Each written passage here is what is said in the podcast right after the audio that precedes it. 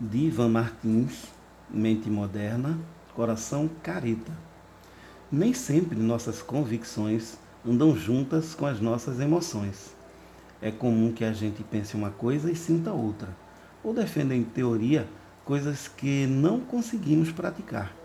O ideal seria que dentro de nós valores e emoções andassem coladinhos, mas nem sempre acontece.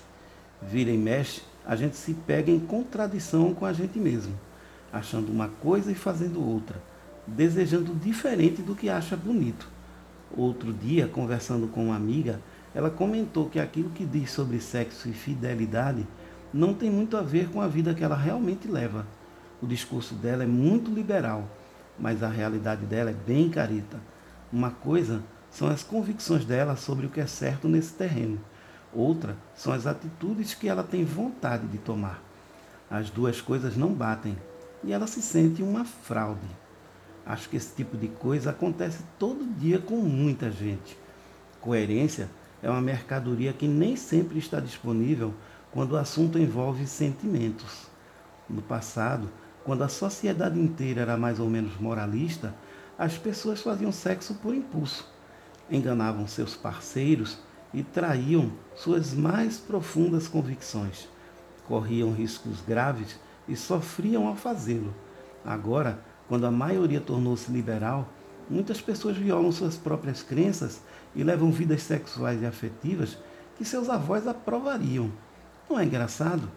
O que há de comum e ingovernável nos dois casos é o desejo. Às vezes queremos transgredir, outras vezes temos necessidade de nos adequar. A beleza do tempo em que vivemos é que ele permite as duas coisas todas as coisas, na verdade. A menina que quer namorar meninas e experimentar os prazeres da transgressão, pode. Assim como a garota ou garoto que sonha com o grande amor e o casamento na igreja, também pode. Além de bonita, essa liberdade é benigna. Pense nos milhões que viviam em sofrimento no passado, quando não se podia fazer nada que o padre não abençoasse. Imagine os milhões que sofreriam agora se todos fossem forçados a agir como modernos. Não dá. O espírito humano é avesso a esse tipo de uniformidade. As pessoas são diferentes entre si, desejam e necessitam coisas diferentes. O papel da sociedade é respeitar e impedir vigorosamente que os desejos sejam satisfeitos por meio de violência física ou qualquer outra espécie de coerção. O resto é interferência indevida. Mas isso não resolve o desconforto da minha amiga. Ela tem toda a liberdade do mundo, mas não tem vocação para exercê-la. Acontece com muita gente. O ambiente ao nosso redor ajuda a desenvolver ideias e a moldar nossos valores. Depois espera que atuemos de acordo. Mas quando se trata de questões íntimas, nem sempre é possível. A pessoa pode ser intelectualmente a favor do sexo livre, da bissexualidade e do poliamor. Mas na hora de transar com alguém que não seja seu parceiro ou parceira, vacila, treme e brocha. Acontece o tempo inteiro. A cabeça está num lugar, o sentimento está em outro. O intelecto é livre, mas a consciência está presa a certas formas de viver.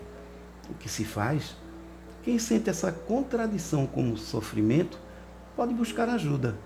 Analistas são ótimos em identificar a causa das fissuras entre pensamento e sentimento. Um bom profissional pode ajudar a colocar as coisas em sintonia. Mas muitas pessoas não sentem a contradição como um problema. Estão em paz com a colisão de sentimentos e ideias. Sentem-se felizes com aquilo que são e sentem não me parece que haja nada de errado nisso. Quando eu era criança, nos anos 60, teve início uma onda quase revolucionária que tinha a intenção de libertar todo mundo para os prazeres do sexo. As proibições eram muitas e aos poucos foram sendo derrubadas. 50 anos depois, nós ainda vivemos sob os efeitos dessa borrasca salutar de permissividade. O que a atual geração acrescentou de original a ela foi a percepção de que nem todos querem ser libertados. Muitos aplaudem a revolução sexual e até lutam por ela, mas preferem pessoalmente viver de maneira recatada. Mantêm relações monogâmicas desde cedo. Casam-se por volta dos 20 anos e têm filhos, ou ficam solteiros, mas sempre com um namoro de cada vez, comportadamente. Parecem viver tão felizes ou mais do que aqueles que estão na vida louca, apenas de maneira diferente. Deitados no divã do analista, talvez os comportados confessem fantasias que fariam corar o Marquês de Sade. Mas e daí? Todos têm fantasias inconfessáveis. Elas não desqualificam ninguém.